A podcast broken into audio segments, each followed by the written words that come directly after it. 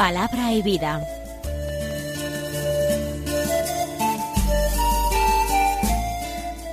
Con el padre Manuel Horta desde Sevilla.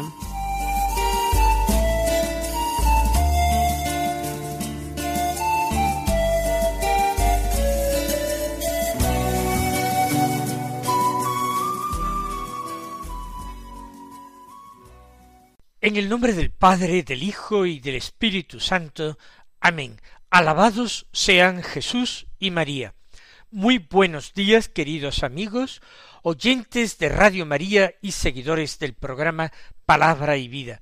Hoy es el sábado de la última semana del tiempo ordinario, de la semana trigésimo cuarta del tiempo ordinario.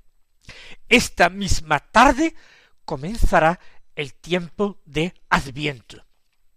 La Iglesia en este sábado, que es 27 de noviembre, nos celebra la memoria de ningún santo. Pero nosotros hacemos siempre memoria de Santa María en sábado. Incluso litúrgicamente están previstos en el misal romano determinados formularios de misas, de oraciones de misas, para hacerlas en aquellos sábados en que eh, la liturgia eh, lo permita, porque no haya ninguna memoria de ningún santo, ninguna fiesta, ni ninguna solemnidad. Pues vamos nosotros a escuchar la palabra de Dios que nos ilumine en este último día del tiempo ordinario. El Evangelio es de San Lucas del capítulo 21, los versículos 34 al 36 que dicen así. En aquel tiempo dijo Jesús a sus discípulos, Tened cuidado de vosotros, no sea que se emboten vuestros corazones con juergas, borracheras y las inquietudes de la vida, y se os eche encima de repente aquel día, porque caerá como un lazo sobre todos los habitantes de la tierra. Estad pues despiertos en todo tiempo, pidiendo que podáis escapar de todo lo que está por suceder y manteneros en pie ante el Hijo del Hombre. En estos días seguimos con estas graves advertencias de Jesús, que invitan siempre a la vigilancia, a la atención, al discernimiento de los signos de los tiempos, a vivir continuamente preparados porque como él dice en algunos lugares del Evangelio, el día en que menos penséis viene el Hijo del Hombre. Tened cuidado de vosotros. Se trata de esto, el mismo cuidado que tenemos, por ejemplo, de nuestra salud, o de nuestro trabajo, o de nuestras finanzas, de nuestra vida económica, el mismo cuidado ¿Por qué no lo tenemos de nuestra vida espiritual, de nuestra vida de seguimiento de Cristo? Si en ello nos va mucho, si es el verdadero y auténtico triunfo de nuestra existencia o su rotundo fracaso. Tened cuidado de vosotros. Nos descuidamos tanto de nosotros mismos. Qué fácil es que el ser humano que vive en medio de una sociedad que ha vuelto el rostro del crucificado, que no quiere saber nada de la cruz, que se entrega a un tipo de vida profundamente pagano, pero peor que pagano, porque los paganos todavía tenían un cierto sentido de la trascendencia, y la sociedad actual en muchos de sus sectores lo ha perdido por completo. Qué fácil es, digo, que el ser humano se olvide de Dios.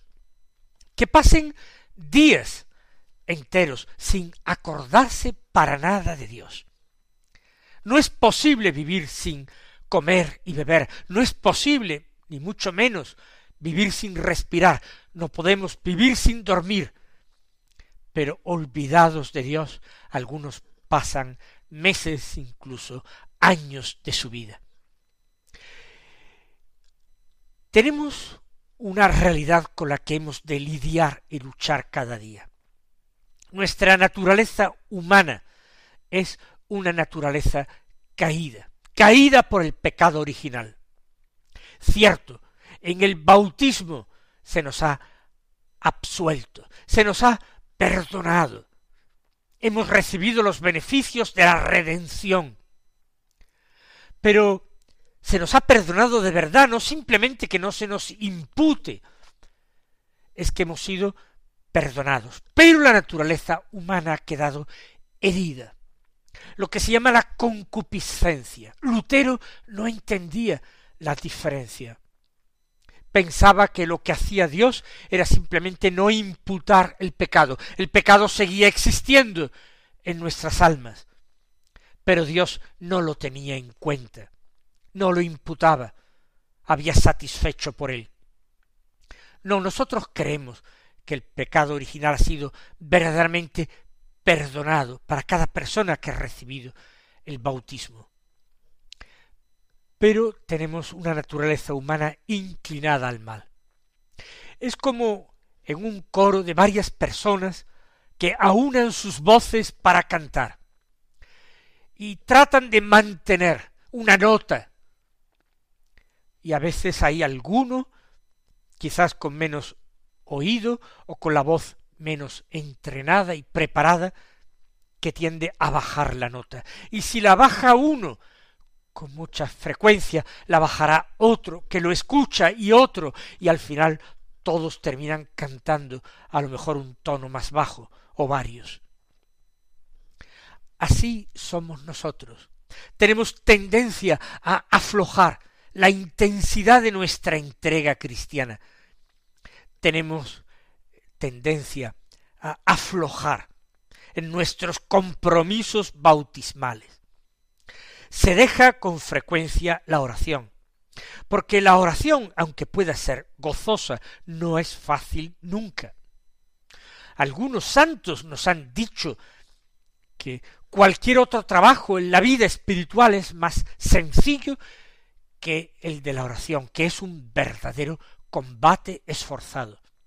Santa Teresa de Jesús, que se convirtió luego en la gran maestra de vida interior y la gran maestra de oración decía que prefería cualquier otra tarea antes que ponerse en oración.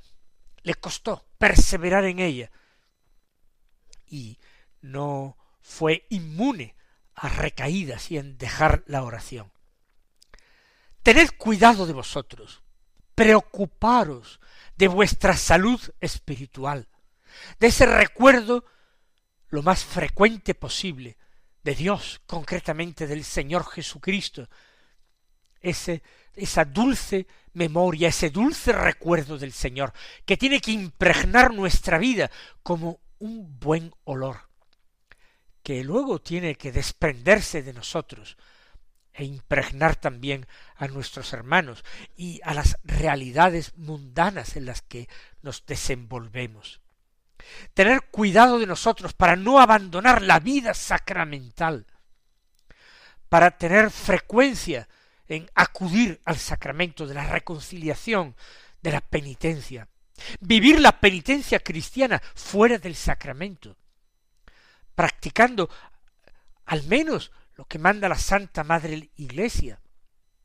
ese, esa abstinencia de carnes o esos esas pequeñas mortificaciones o abstinencias particulares de cada viernes del año, con especial énfasis en los tiempos penitenciales.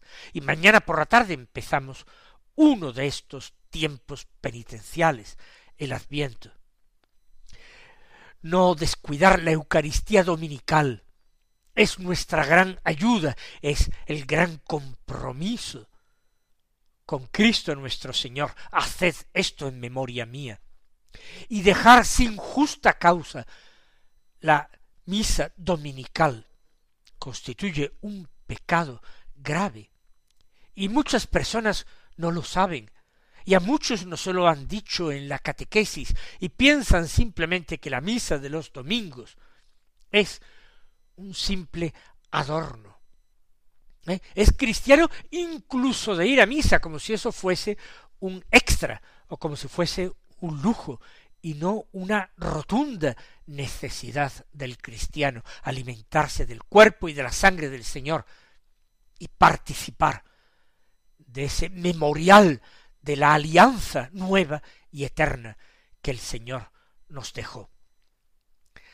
Tened cuidado de vosotros, examinando nuestra conciencia con frecuencia, para corregirnos, para proponer enmienda, y esto incluso diariamente, y quizás con particular atención y detenimiento los domingos.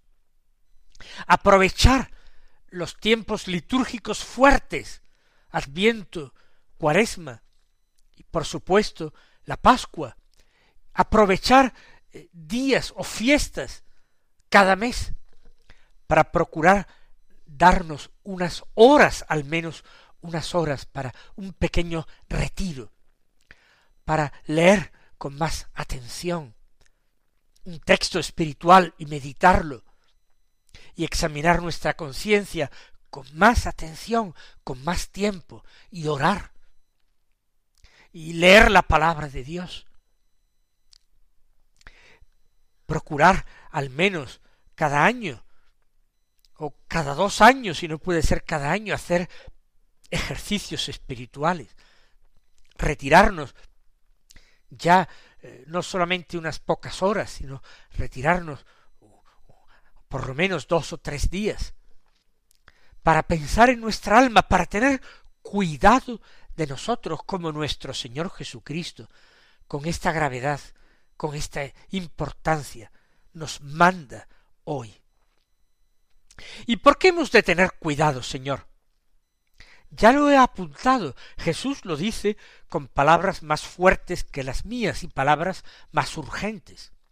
No sea, dice el Señor, que se emboten vuestros corazones con juergas, borracheras y las inquietudes de la vida, y se os eche encima de repente aquel día. Nosotros tenemos que trabajar en este valle de lágrimas, el trabajo es una exigencia, es una necesidad, es una forma de colaboración con ese Dios creador. Es una forma de amar a nuestro prójimo.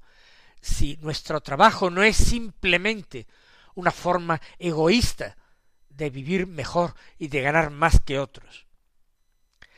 Pero el trabajo lleva al cansancio y el cansancio lleva a un deseo de descanso. Y esto puede llevar a un embotamiento del corazón. El deseo inmoderado de descanso, de placeres, de eh, agobios y problemas por la vida presente. Jesús habla de juergas, diversiones eh, descontroladas, por supuesto una diversión ordenada y legítima es necesaria, borracheras, eh, acudir a todo tipo de placeres que se convierten en vicios, se convierten en malos hábitos que nos llevan a pecados e inquietudes de la vida. Esos problemas que no sabemos resolver con espíritu sobrenatural y cristiano. Nos agobiamos porque creemos poco, porque creemos mal, nos agobiamos porque la palabra de Dios no es para nosotros, de verdad, respuesta del Señor a nuestros problemas, a nuestras cuestiones, a nuestras inquietudes. Vamos a buscar la respuesta o el alivio a esas inquietudes en nuestras propias elucubraciones, en nuestras obsesiones, en darle vueltas a las cosas de una manera obsesiva, compulsiva, perdiendo la paz y mostrando ese poco amor y esa poca confianza que tenemos puesta en el Señor. Juergas, diversiones, borracheras, inquietudes de la vida. Que no nos emboten el corazón, que no nos hagan insensibles para las realidades espirituales en las cuales nosotros vivimos sumergidos. Porque como nos dice la palabra de Dios, como nos recuerda Pablo en su predicación, en Él, en Dios, vivimos, nos movemos y existimos. Pero en ocasiones no nos damos cuenta o no nos queremos eh, acordarnos de ello. Preferimos vivir ignorantes de la presencia de Cristo en nuestras vidas, para no tener que escucharle, para no tener que obedecerle. Somos malos siervos que vivimos la espera del Señor que viene, que vendrá, que no tardará, la vivimos en ese perfecto olvido del gran acontecimiento. Entregados, como dice Jesús en aquella parábola del eh, mal mayordomo, se dedica a comer, a beber, a golpear a sus compañeros, a entregarse a todo ese tipo de diversiones y violencias, sin darse cuenta de que su Señor un día vendrá, y él no va a recibir previo aviso de la venida de su Señor. Y entonces el Señor le apartará y le asignará la suerte de los malvados. Qué terribles palabras del Señor. Son avisos serios del Señor. No embotarse vuestro corazón con juergas, juergas borracheras e inquietudes de la vida, y no se os eche encima, sigue diciendo el Señor, de repente aquel día. Porque quizás cuando queramos nosotros rectificar, puede ser que sea ya tarde, que sea ya el momento del juicio, el juicio particular para nuestra alma que nos hayan podido pedir de una forma imprevista. ¿Quién puede garantizar una sola hora a nuestra vida? ¿Quién puede garantizarle siquiera un minuto? Oh, el Señor ha vuelto y es el juicio final. Pero que no se nos eche de repente encima aquel día. Porque Jesús avisa, porque caerá como un lazo sobre todos los habitantes de la tierra. No que el día de la venida del Señor sea una trampa, un lazo, no lo es. Tiene que ser un motivo de gozo. El Señor nos invita a levantar la cabeza, a nosotros sus discípulos, a nosotros sus amigos, nos dice, vosotros levantad la cabeza, se acerca vuestra liberación. No hay que temer ese día, más aún. El Señor nos invita a pedirlo, y así lo hacemos en cada celebración de la Santa Misa. Ven, Señor Jesús, aclamamos. Pero para quien viven olvidados de su venida, y con el corazón embotado por los vicios y las diversiones. Ese día, ese día sí se puede echar como un lazo sobre ellos. Ese día puede entrañar un factor de sorpresa y de sorpresa desagradable. No estaba preparado, pero ahora no es el momento de pedir un plazo, una dilación. Será el momento de responder no de empezar a prepararnos. Ese día caerá como lazo sobre todos los habitantes de la tierra. Hay cosas que son seguras en nuestra vida. Nosotros apenas hablamos ya de los novísimos. Son esas realidades últimas. La muerte, el juicio, el cielo o el infierno la resurrección de los muertos, el juicio final, la vida del mundo futuro. Sí, a veces mecánicamente, rutinariamente, confesamos todo esto en el credo de la misa, pero no meditamos en ello, no avivamos nuestra fe en estas verdades. El adviento que empieza va a traer ocasiones para que nos detengamos en ellas, ya las mismas lecturas que haremos mañana domingo en esa misa dominical nos volverán a invitar a dirigir nuestra mirada a esos planes de Dios. Y continúa este texto que hemos escuchado hoy. Estad, pues, despiertos en todo tiempo, cultivando esa vigilancia, esa atención a lo interior que nos han enseñado tantos santos. Esa actitud de mirarnos a nosotros mismos, pero no con esa mirada egoísta, no con esa mirada, como se suele decir, a nuestro propio ombligo.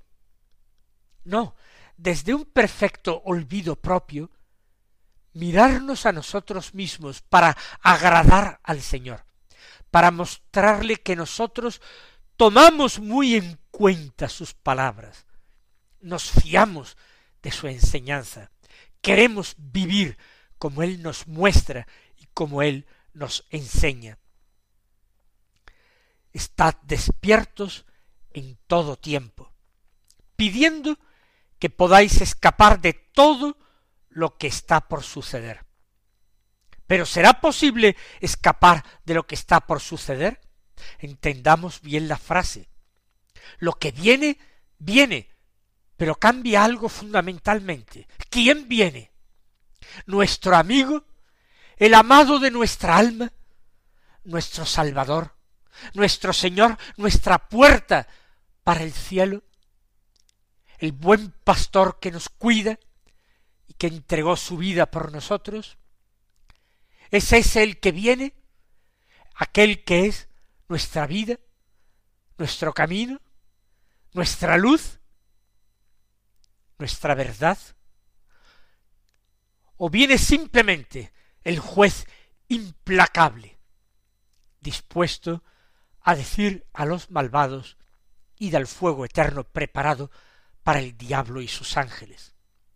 Que no nos parezca esta expresión dura o exagerada, porque es palabra del mismo Jesús en esa parábola del juicio final que podemos leer al final del capítulo veinticinco del Evangelio de San Mateo. Entendamos entonces, pidiendo que podáis escapar de todo lo que está por suceder, de acoger a un Señor que no es nuestro hermano mayor, nuestro Padre y nuestro amigo, el esposo de nuestra alma, nuestro Maestro y defensor, sino que vendrá como juez implacable. De eso sí quiero yo escapar. Y manteneros, y pidiendo también que podáis manteneros en pie ante el Hijo del Hombre. Y para aquel día poderme mantener en pie ante el Hijo del Hombre, hoy doblo mis rodillas en oración reverente, en oración perseverante ante el Señor. Mis queridos hermanos, que el Señor os colme de sus bendiciones, os conceda vivir un santo y provechoso adviento, y hasta mañana si Dios quiere.